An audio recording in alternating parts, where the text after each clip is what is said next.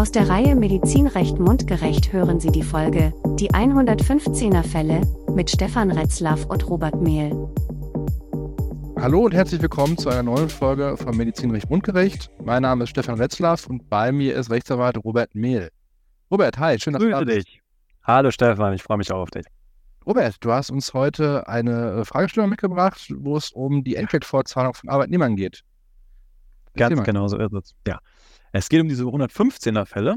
Ähm, das Besondere an dieser arbeitsrechtlichen Sache ist eigentlich, dass es insbesondere ähm, eigentlich nicht direkt um den Arbeitnehmer geht, sondern es geht um das Verhältnis von Krankenkasse zu Arbeitgeber. Das ist, ähm, da muss man erstmal so ein bisschen verstehen, was ist eigentlich der Sachverhalt, der der ganzen Situation zugrunde liegt und äh, welche rechtlichen Bewertungen sich da in der Folge dann daraus ergeben. Mhm. Und ich würde sagen, wir steigen einfach mal ein und ich gebe dir mal so ein bisschen Übersicht über die Situation. Ja, der Sachverhalt ist eigentlich denkbar einfach. Ja? Der Arbeitgeber verweigert aus irgendeinem Grund die Entgeltvorzahlung des Arbeitnehmers im Krankheitsfall. Mhm. Soweit ist natürlich eine Pflichtverletzung aus 3 Entgeltfortzahlungsgesetz. Da ist die Pflicht normiert, dass du natürlich als Arbeitgeber Entgelt im Krankheitsfall fortzahlen musst. Deswegen heißt es ja auch so. Und statt, der, statt des Arbeitgebers ist es dann so, dass einfach die Krankenkasse einspringt und leistet Krankengeld. Ähm, vielleicht kurz ähm, zum Verständnis, die, der Anspruch auf Krankengeld gibt sich ja eigentlich aus 44 SGB 5. Und äh, das ist eine sehr, sehr allgemeine Vorschrift. Da geht es eigentlich immer darum, dass grundsätzlich, wenn ein Arbeitnehmer krank ist, Krankengeld ihm zusteht, sofern er denn irgendeiner Erwerbstätigkeit nachgeht. Das heißt, da stehen grundsätzlich zwei Ansprüche nebeneinander gleichzeitig, aber da natürlich auch für den Arbeitnehmer die Entgeltvorzahlung im Krankheitsfall in voller Höhe des Lohns viel günstiger ist, als äh, sich das Krankengeld von der Krankenkasse zu holen, wird es in der Regel natürlich darauf hinauslaufen, dass der Arbeitnehmer vom Arbeitgeber die Entgeltvorzahlung begehrt und eben nicht von der Krankenkasse ähm, diesen viel geringeren Betrag des Krankengeldes. Mhm. Und die Krankenkasse, die hat eine Freistellungsnorm in 115 SGB 10, haben wir schön eingeblendet noch. Ähm, und das, deswegen heißen diese Fälle auch 115er Fälle, weil es eben ein Anspruch ist, es ist eine Cessio legis, also eine, ein Anspruch der Krankenkasse, der per Gesetz übergeht, wenn die Krankenkasse den Arbeitgeber von einer Lohnzahlung befreit. Zwar nur in Höhe des Krankengeldes, aber dennoch befreit sie ihn ja. Und Hintergrund, warum es überhaupt äh, diese Pflicht gibt, ist natürlich die soziale Absicherung des Arbeitnehmers, die tatsächlich in diesem ganzen Wertungsgefüge dann auch zwischen Krankenkasse, Arbeitgeber und Arbeitnehmer den höchsten Stellenwert hat, sodass tatsächlich äh, die Pflicht der Krankenkasse besteht, die Pflicht des Arbeitgebers zum Regress, ähm, äh, zur Regresszahlung dann auch besteht und das alles vor dem Hintergrund, dass halt der Arbeitnehmer so schützenswert ist, dass er eben in seinen sozialen Unterhalt dann gestärkt werden soll und vor allen Dingen auch abgesichert werden soll. Mhm. So. Häufigster Grund für äh, die Tatsache, dass der Arbeitgeber kein, keine Entgeltvorzahlung im Krankheitsfall leistet, ist die Kündigung. Ähm, die wird meist entweder in der Probezeit ausgesprochen, da hat man eine sehr kurze Kündigungsfrist von zwei Wochen, oder die erfolgt eben fristlos, denn oftmals ist es natürlich so, der Anspruch auf Entgeltvorzahlung besteht natürlich für sechs Wochen. Und wenn man längere Kündigungsfristen hat als sechs Wochen, dann ist man oftmals schon an einem Zeitpunkt, wo die Kündigungsfrist äh, schon den Entgeltvorzahlungszeitraum übersteigt. Und dann hat man das natürlich nicht. Deswegen sind das hier die beiden klassischen Fälle, in denen es tatsächlich dazu kommt, dass ein Arbeitgeber die Entgeltvorzahlung abbricht, obwohl er sie eigentlich leisten müsste. Mhm. Es gibt noch einen weiteren Fall, der, ähm, ich würde schon fast sagen, bedeutungslos ist, vielleicht einer von 20 Fällen, die vor Gericht landen, äh, fällt hier drunter. Das ist das Stoppen der Entgeltvorzahlung aufgrund der Einheitlichkeit des Versicherungsfalles. Das wäre dann der Fall, wenn, ich habe es mal ein bisschen aufgedröselt, dann ähm, ja, die Einheitlichkeit des Behinderungsfalls läge dann vor, wenn der Arbeitgeber bereits schon mal innerhalb des letzten halbes Jahres für sechs Monate, äh, für sechs Wochen ähm, Entgeltvorzahlung geleistet hätte und mhm. jetzt behauptet, naja, ich habe doch ähm, schon mal dafür gele äh, Entgeltvorzahlung geleistet für genau diese Krankheit ähm, mhm. da bin ich doch jetzt eigentlich aus der Entgeltvorzahlung raus. Jetzt ist doch die Krankenkasse eintrittspflichtig. Dieser Fall ist, wenn man sich mal äh, 3 EFZG anschaut, gell, ähm, relativ unbedeutend. Das liegt ganz einfach an der Tatsache, naja, ich habe es auch aufgeschrieben, ja, die Krankenkasse hat in der Regel Kenntnis von den Arbeitsunfähigkeiten des äh, Arbeitnehmers. Ja, die weiß, wann ist der Arbeitnehmer krankgeschrieben, aus welchem Grund. Ja. Mhm. Ähm, der Arbeitgeber, der zahlt ohnehin in der Regel auch erstmal die Entgeltvorzahlung. Ja? Der, der wird nur wissen, hier ist ein Arbeitnehmer krank oder er ist nicht krank. Ist es eine Erstkrankschreibung oder ist es eine Folgekrankschreibung? Mhm. Wenn es keine Folgekrankschreibung ist, dann geht er davon aus, dass er ohnehin zahlen muss. Ja? Mhm. Ähm, und wenn es eben eine Folgekrankschreibung ist, dann wird er vermutlich, also in den allermeisten Fällen ist es so, einfach länger als sechs Wochen im Stück krankgeschrieben. Es geht, die einzigen Fälle, die da wirklich in Betracht kommen, sind die Fälle, in denen ein Arbeitgeber aus welchem Grund auch immer Kenntnis davon hat, dass der Arbeitnehmer aus demselben Grund krankgeschrieben ist. Und dann ist es natürlich so, wenn die Krankenkasse ohnehin schon weiß, warum der Arbeitnehmer krankgeschrieben ist und auch schon weiß, dass der Arbeitgeber schon sechs Wochen Entgeltvorzahlung geleistet hat innerhalb des letzten halben Jahres, dann wird die Krankenkasse von sich aus ohnehin Entgeltvorzahlung leisten. Also beziehungsweise Entgeltvorzahlung, sondern eben Krankengeld leisten.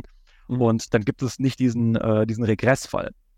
Nur wenn der Arbeitgeber tatsächlich die Entgeltvorzahlung stoppt Einstellt, ja. und genau und dann äh, mit der Krankenkasse eben über die Frage denn überhaupt streiten möchte, liegt denn eine Einheitlichkeit des äh, Verhinderungsfalls vor?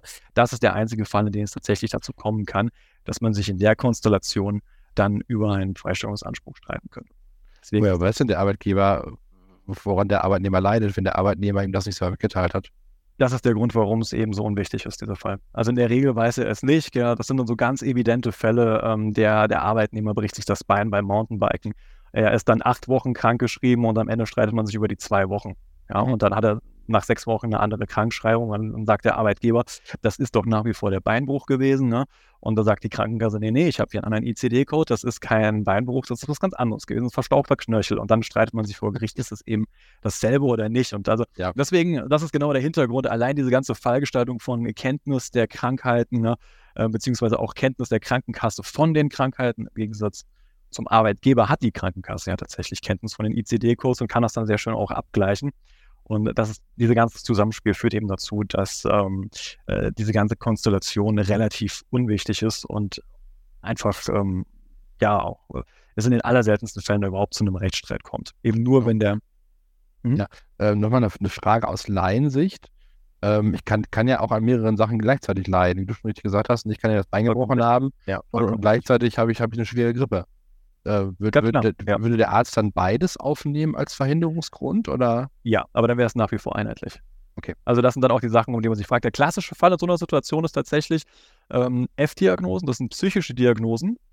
Wenn man ähm, aufgrund von verschiedenen Situationen dann arbeitsunfähig ist und dann sagt, okay, ähm, der, der Arbeitnehmer hatte gerade ähm, eine mittelgradige schwere Episode, ähm, depressive Episode und war deswegen krankgeschrieben und hat dann aber eine andere Krankschreibung noch und dann streitet man sich über die Frage, naja, lag denn möglicherweise auch noch diese psychische Komponente immer noch vor und dann läge immer noch die Einheitlichkeit des Behinderungsfalls vor. Da gibt es auch ähm, relativ viel Rechtsprechung, weshalb man auch außergerichtlich ähm, schon sehr oft immer das richtige Ergebnis dann auch feststellen kann, wie so diese Fälle tatsächlich ähm, relativ schnell auch dann beigelegt sind. Also aktuell ähm, ich persönlich für einen einzigen zu der Frage. Und ähm, auch da gehe ich davon aus, dass eigentlich eine Einheitlichkeit des Verhinderungsfalles nicht vorgelegen hat, sondern sich der Arbeitgeber in dem Fall einfach nur ähm, auf den Standpunkt stellt, ähm, dass, dass eine Einheitlichkeit des Verhinderungsfalls vorgelegen hat. Mhm. Deswegen, also das ist, das ist meistens dann äh, so eine Prinzipienfrage auch für den Arbeitgeber. Da spielen ja, gerade muss man auch bedenken, im, in einem Arbeitsverhältnis spielen oftmals auch emotionale Umstände äh, eine Rolle. Gell? Wie verhält sich ein Arbeitnehmer? Ähm, am Arbeitsplatz äh, habe ich jetzt vielleicht eher ein Interesse, den aus einem anderen Grund vielleicht sogar noch aus dem Betrieb zu bekommen oder so. Ähm, das sind ja alles so Komponenten. Das ist nicht notwendigerweise immer alles rational. Mhm. Aber ähm, das sind dann auch so die Umstände. Wesentlich rationaler laufen dann diese Fälle ab, denn da geht es dann nicht direkt um den Arbeitnehmer, sondern eben um die Krankenversicherung, die ja dann eintritt. Schauen wir uns mal den interessanteren Fall an. Das ist die Kündigung. Und zwar haben wir ja hier ein Zusammenspiel von zwei Umständen, Krankheit und Kündigung. Ja, also er wird gekündigt in einem zeitlichen Zusammenhang von der Krankheit. In jedem Arbeitsrechtler dreht sich dann natürlich schon der Magen um, wenn die beiden Begriffe in einem Satz fallen und in einem Zusammenhang. Mhm. Da muss man danach sagen, okay, ähm, da gibt es so viel Rechtsprechung zu, da gibt es so viele Erwägungen auch zu und auch äh, Vermutungen. Ähm, das ist dann schon sehr, sehr problematisch. Und schauen wir uns mal ganz kurz eine Norm an, um die es denn eigentlich geht. Und die lesen wir mal ganz kurz gemeinsam, damit wir wissen, worum es geht. Mhm. 8 EFZG, Beendigung des Arbeitsverhältnisses. Da steht drin, der Anspruch auf Fortzahlung des Arbeitsentgelts wird nicht dadurch berührt, dass der Arbeitgeber das Arbeitsverhältnis aus Anlass der Arbeitsunfähigkeit kündigt. So, das ist, das ist natürlich mal eine Ausnummer. Gell? Also da steht halt drin, du kannst zwar kündigen, aber über den Kündigungszeitpunkt hinaus musst du trotzdem für die vollen sechs Wochen Entgeltfortzahlung leisten. Also das, äh, das äh, zeigt mal ganz klar auch, welchen Stellenwert ähm, die soziale Absicherung eines Arbeitnehmers äh, gegenüber dem Gesetzgeber hat. Mhm. Ganz wichtig ist auch die Komponente, das ist auch ein sehr, sehr häufig gemachter Fehler. Die Wirksamkeit oder die Rechtmäßigkeit der Kündigung, die wird überhaupt nicht mehr geprüft. Es kann sein, dass es eine vollkommen rechtswidrige Kündigung ist, äh, die dann vielleicht aber auch nicht mal angegriffen wurde. Also oftmals ist es tatsächlich so, dass die Arbeitnehmer solche Kündigungen dann gar nicht angreifen und dann wird die später wirksam, obwohl sie eigentlich unwirksam war. All das wird gar nicht mehr geprüft. Es geht wirklich nur um zwei Umstände. Ist die Kündigung, ob rechtmäßig oder unrechtmäßig, ist vollkommen egal, aus Anlass der Arbeitsunfähigkeit erfolgt. Das sind die einzigen beiden Komponenten, ähm, um die man sich bei diesen Fällen kümmern muss. Das ist spannend, weil das, das widerspricht ja dem, dem reichsarbeitsrechtlichen Grundsatz ohne Arbeit kein Lohn, ne? Ja, ja, okay, aber gut, das, das ist ja generell die Entgeltfortzahlung, die, die widerspricht ja auch diesem Grundsatz schon per se, denn da ist es ja auch so, dass der Arbeitnehmer ähm, zu Hause bleibt, nicht arbeiten muss und trotzdem den Lohn bekommt. Wieder bei dem Punkt soziale Absicherung des Arbeitnehmers. Gell? Wir sehen, ja. das ist einfach ähm, so eine starke Säule des Sozialstaats auch. Gell? Und finde ich auch in dem Fall an der absolut richtigen Stelle. Ähm, und ähm, naja, das, das wird hier wirklich bis zum Erbrechen dann auch durchexerziert.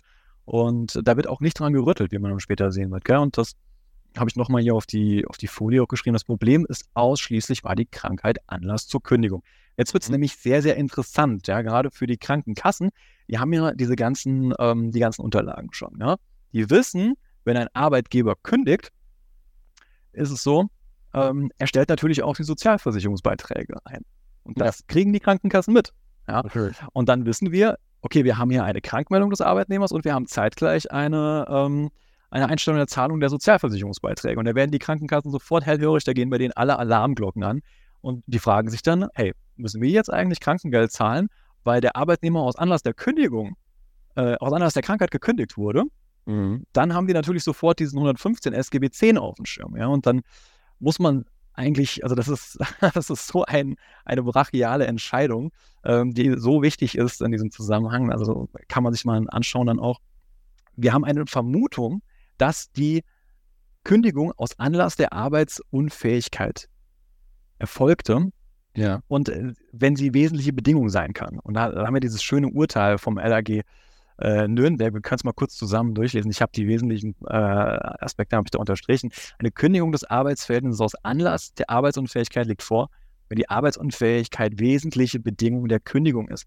Das heißt auch, sie muss nicht mal alleinige Bedingung sein. Es reicht nur, wenn ja. eine wesentliche Bedingung ist. Sie muss am Ende den Kündigungsentschluss angestoßen haben. Selbst wenn sich der Arbeitgeber möglicherweise sowieso schon gedacht hat, ich möchte den Arbeitnehmer kündigen, reicht es aus, wenn wir am Ende an einem Punkt sind, wo die Arbeitsunfähigkeit der Tropfen ist, der das Fass zum Überlaufen bringt. Das ist auch letzten Endes ganz, ganz wichtig in der Praxis, weil oftmals ist man schon in solchen Situationen. Ähm, sonst würde man den Arbeitnehmer nicht kündigen. Ist man mit dem zufrieden, dann kündigt man ihn auch nicht wegen der, wegen der Arbeitsunfähigkeit. Genau. Ja. Genau. Äh, maßgebend sind die objektiven Umstände bei Ausspruch der Kündigung. Da haben wir es wieder. Gell? Der Begriff aus Anlass ist weit auszulegen, ebenfalls. Es genügt, wenn die Kündigung ihre objektive Ursache und wesentliche Bedingungen in der Arbeitsunfähigkeit des Arbeitnehmers hat und den entscheidenden Anschluss für den Kündigungsentschluss gegeben hat. Das ist so eine starke Vermutung wow. für ja. den Kündigungsgrund, dass äh, die Krankenkasse natürlich mit einem riesen Vorsprung in solche Rechtsstreite startet. Ja? Also die, die sagen, wenn wir hier einen, einen zeitlichen Zusammenhang haben, da kommen wir gleich noch zu, dann sind wir sofort in so einer Vermutung drin, wo sagt, die muss erstmal widerlegt werden. Ja? Das, das heißt letztendlich, als Arbeitgeber muss, muss ich da diese, diese Vermutung erstmal widerlegen und mich, mich quasi aus dieser Vermutung erst kopieren. Genau, da kommen wir auch mhm. gleich noch zu. Also wir gehen mhm. noch kurz weiter. Da, da steht es nämlich hier, ähm, eine Anlasskündigung ist nämlich demnach auch zu vermuten, wenn sie eben in unmittelbarem zeitlichen Zusammenhang äh, mit dem Eintritt der Arbeitsunfähigkeit erfolgt. Ja, also ganz oft hat man natürlich den Fall gehabt, dass äh, jemand sich krank meldet und am Tag später liegt dann die Kündigung im Briefkasten. Da äh, sagt jedes Arbeitsgericht sofort, okay, da war die Arbeitsunfähigkeit der Grund für die ausgesprochene Kündigung. Ja? Kann. Und in solchen Fall, und dann ganz kurz, ja. den Satz noch fertig machen, weil dann kommen wir zu dem Punkt, den du gerade hattest. Du hast es nämlich vollkommen richtig schon vermutet. In solchen Fall hat der Arbeitgeber den Anscheinsbeweis, ja, der Anscheinsbeweis, der ja dadurch entsteht, dass wir diesen Zusammenhang haben zwischen, ähm, zwischen Kündigung und Krankheiten, nur durch den entsprechenden Sachvortrag erschüttern. Und äh, den muss er auch durch einen der substantiierten Beweisantritt widerlegen. Ja?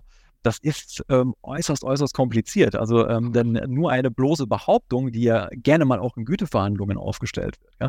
die reicht nicht aus, um, um das natürlich zu widerlegen. Das sind schon allgemeine Prozessgrundsätze, äh, die, die dazu führen, dass das nicht ausreicht, aber auch äh, die tatsächliche Beweisführung dafür. Die ist oftmals auch einfach unmöglich, weil viele Sachen passieren bei Arbeitgebern auf dem Zuruf, auf dem Gang, ja, man, man spricht sich ein bisschen zu was ab. Man, man kann kaum in einem solchen Rechtsstreit darlegen, dass man sich vorher schon detailliert Gedanken gemacht hat, nicht nur den Arbeitnehmer zu kündigen, sondern ihn auch genau an dem Zeitpunkt zu kündigen, sodass wir auch sagen, okay, den, da hat die Krankheit überhaupt nicht mehr in diesen Kündigungsentschluss mit reingespielt. Mhm. Ganz wichtiger Punkt eben. Haben wir, ähm, ist der, der äh, es, es kommt diese, diese, diese Thematik auch zu tragen, wenn ich als Arbeitgeber den Arbeitnehmer fristlos kündige und der Arbeitnehmer dann am Folgetag, äh, nicht fristlos, sondern, sondern fristgerecht kündige, wie in der Probezeit beispielsweise, und äh, der Arbeitnehmer meldet sich dann am nächsten Tag krank und kommt dann einfach nicht mehr bis zum Ende der, der Sehr sehr guter Gedanke. Ähm, tatsächlich äh, gibt es ja, das, äh, es gibt ja auch Rechtsprechung genau zu diesem Fall. Mhm. Und das ist der komplett umgedrehte Fall, sondern das nicht der, der Arbeitgeber kündigt aufgrund der Krankheit, sondern der Arbeitnehmer meldet sich krank aufgrund der Kündigung. Ja? Und da ist ja dann auch der, das BAG vollkommen kohärent und sagt ja nicht nur, naja, ähm, wir, wir haben eine Kündigung aufgrund einer Krankheit, sondern wir haben auch eine Krankheit aufgrund einer Kündigung. Hm. Also da, da, laufen ja tatsächlich diese, die Rechtsprechung des BAG komplett kohärent und parallel. Ähm, sehr guter Gedanke von dir übrigens. Also, ist mir auch aufgefallen. Äh, wir hatten den, ähm, einen ganz interessanten Fall, ähm, wo sogar dann, wir hatten die, Urspr äh, die, die, Rechtsprechung des LAG Nürnberg, aber auch schon eine etwas ältere Rechtsprechung, die ich natürlich nicht unterschlagen möchte. Und die, mhm. ähm, die ist schon von 2002, die ist ein bisschen älter schon, aber die hat natürlich genau diesen, diesen Fall auch ähm, zum Gegenstand. Und äh, da war es so, dass wenn der Arbeitgeber auf das Arbeitsverhältnis einer der bevorstehenden Arbeitsunfähigkeit des Arbeitnehmers kündigt, das den Anspruch auf Fortzahlung des Arbeitsgelds unberührt lässt, wenn der Arbeitgeber mit der bevorstehenden Arbeitsunfähigkeit sicher rechnen muss. Also da hatten mhm. wir den, den Fall ganz leicht abgeändert zum LAG Nürnberg-Fall. Da war es tatsächlich, also wenn ich mich recht erinnere, ich weiß gar nicht, ob das das Urteil war, aber ich meine, es war so gewesen, dass das eine geplante Operation gewesen ist mhm. und der Arbeitgeber den Arbeitnehmer einen Tag vor der Operation ähm, gekündigt hat, in dem Wissen, dass er ohnehin krank sein wird. Ja?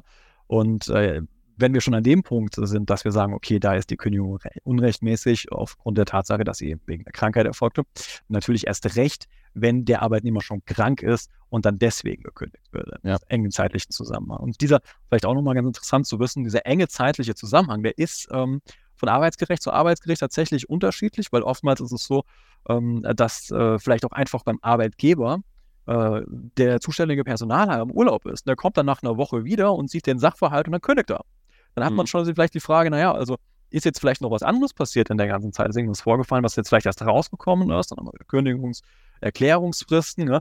Und ähm, tatsächlich ist es dann aber so, wenn sich herausstellt, dass das auf solche Internas zurückzuführen ist, wie das der Personaler einfach im Urlaub war, dann ist das trotzdem noch im zeitlichen Zusammenhang.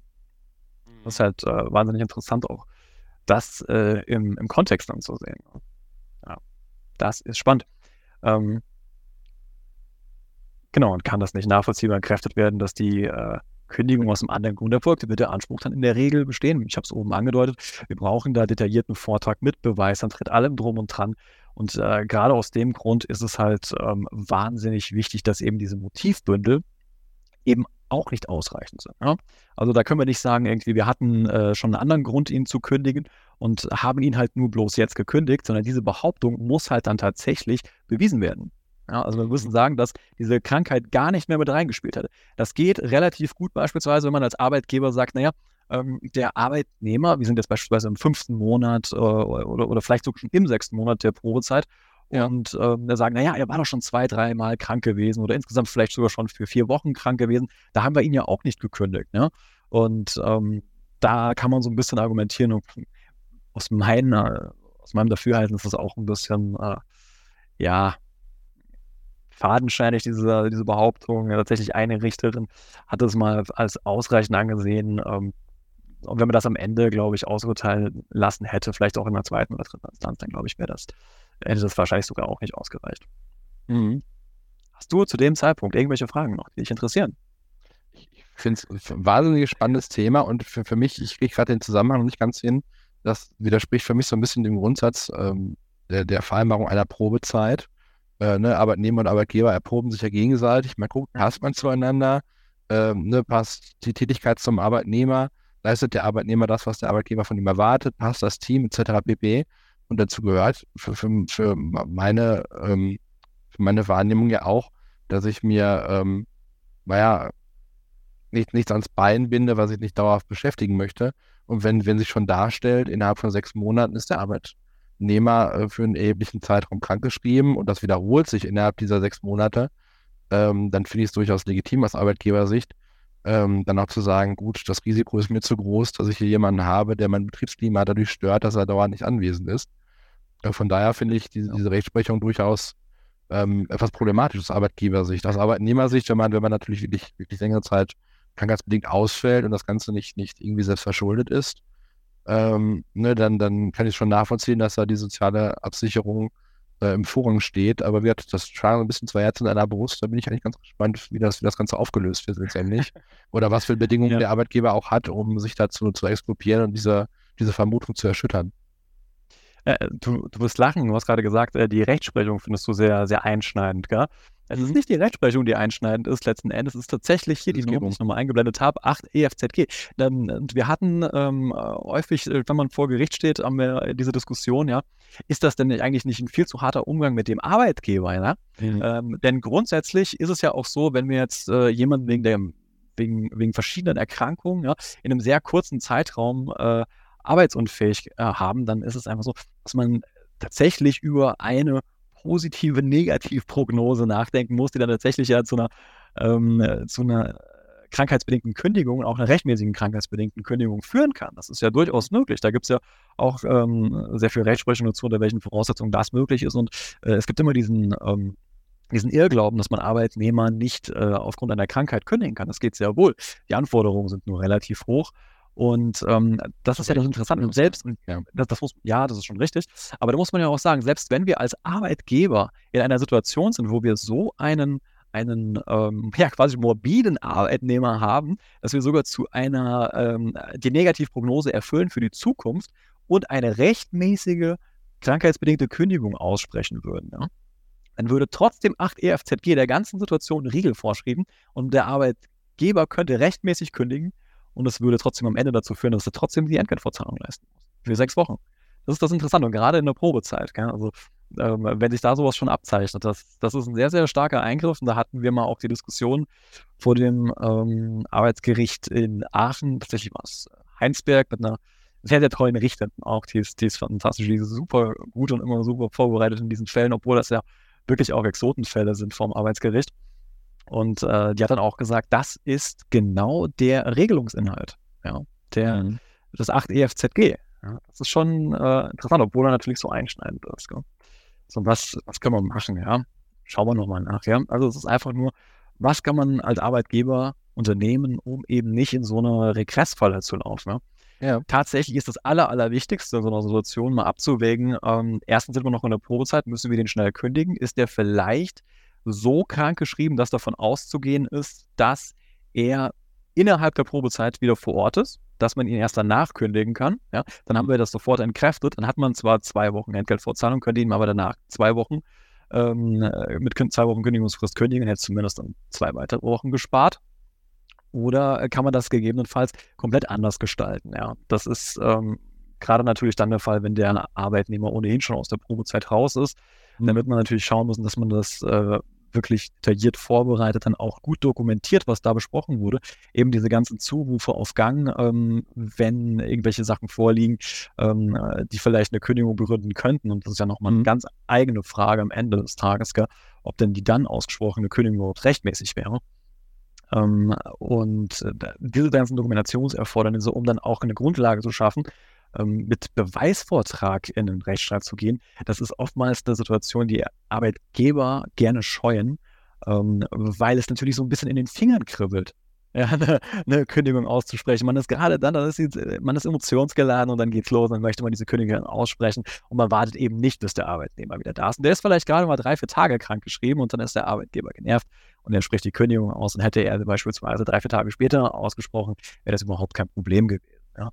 Das ist dann ähm, oder sagen wir mal so, man hätte auch zumindest die Beteiligten ähm, minimiert, weil wenn man in Zusammenhang mit einer Krankheit die Kündigung ausspricht, hat man nicht nur den Arbeitnehmer als Beteiligten in, mhm. in, dieser ganzen, in diesem ganzen Kündigungsszenario, sondern man holt sich halt automatisch, wie wir jetzt gerade gesehen haben, die Krankenkasse auch noch in dieses Boot, diese ganzen Probleme, die sich dann äh, häufen, wenn man die, äh, wenn man sich noch mit der Krankenkasse auseinandersetzen will. Das ist das allerletzte, was ein Arbeitgeber in so einer Situation möchte. Und ich würde sogar darauf wetten, das ist das allerletzte, womit Arbeitgeber auch rechnet. Denn äh, relativ häufig sind Arbeitgeber relativ erstaunt, wenn sich dann die Krankenkasse bei ihnen meldet und sagen, wir hätten gerne die, das Krankengeld jetzt erstattet vom Arbeitgeber, weil der weiß von diesen Ansprüchen in der Regel nichts und glaubt, der Einzige, dem er da noch irgendwie äh, oder von dem er Ärger bekommen könnte, wäre der Arbeitnehmer. Das ist aber eben gerade nicht der Fall, wie wir gerade gesehen haben. Und deswegen ist es ganz wichtig, solche, da einen kühlen Kopf zu bewahren, ähm, die Kündigung gut vorzubereiten und dann eben auch dann auszusprechen, am Zeitpunkt, wo es keinen zeitlichen Zusammenhang mehr gibt zu einer Krankschreibung. Mhm. Guter Rat kann teuer sein, das merkt man hier. Das ist richtig. Das ist wahr. Ja, in der Sitzung. Aber wir helfen. es ist ja nicht so, dass es keine Anwälte gibt, die in der Situation beraten würden. Gott, Gott sei Dank gibt es sie. Ja. Wir haben schön, schön wahnsinnig spannender, ähm, wahnsinnig spannendes Thema. Ähm, ich habe noch eine Frage zum Schluss. Mir stellt sich gerade äh, die, die Frage, gilt das auch für äh, Minijobs, also für 520 Euro Jobs? Ändert nichts nicht. Naja, grundsätzlich ändert das nichts. Wahnsinn. Das, das ist ja, ja weil der, die, die, die, Kündigungs, äh, die Kündigungsfristen laufen ja, laufen ja identisch. Mhm. Und ja, so, sobald 8 EFZG einschlägig ist, ist 8 EFZG einschlägig. Ja, dann ist man voll drin. Wahnsinn. Ja, das ist, wie gesagt, das ist eine sehr, sehr einschneidende Norm. Man kann nicht genug davor warnen. Ja. ja. Vielen Dank, tolles Thema, was du uns mitgebracht hast. Ähm, ja, dann können wir nur erhoffen, dass das genug Leute gehört haben, die jetzt um diese Problematik wissen und sich im Zweifelsfall, wenn, wenn so ein Thema aufkommen könnte, ähm, ne, wissen, dass sie sich besser anwaltlich einen anwaltlichen Rat einholen sollten, bevor man dann in die Falle läuft und ähm, auf einmal mehr Kosten in der Bank hat, als man eigentlich geplant hat. Ja, generell ähm, äh, kann man ja immer ähm, mal auch sagen, dass es nicht ganz sinnfrei ist, äh, eine, eine Kündigung vorausschauend zu planen.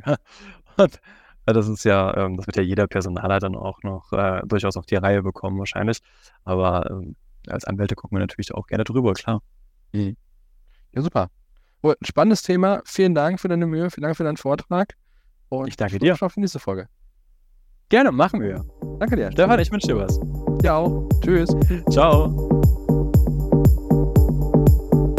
Aus der Reihe Medizinrecht mundgerecht hörten Sie die Folge Die 115er Fälle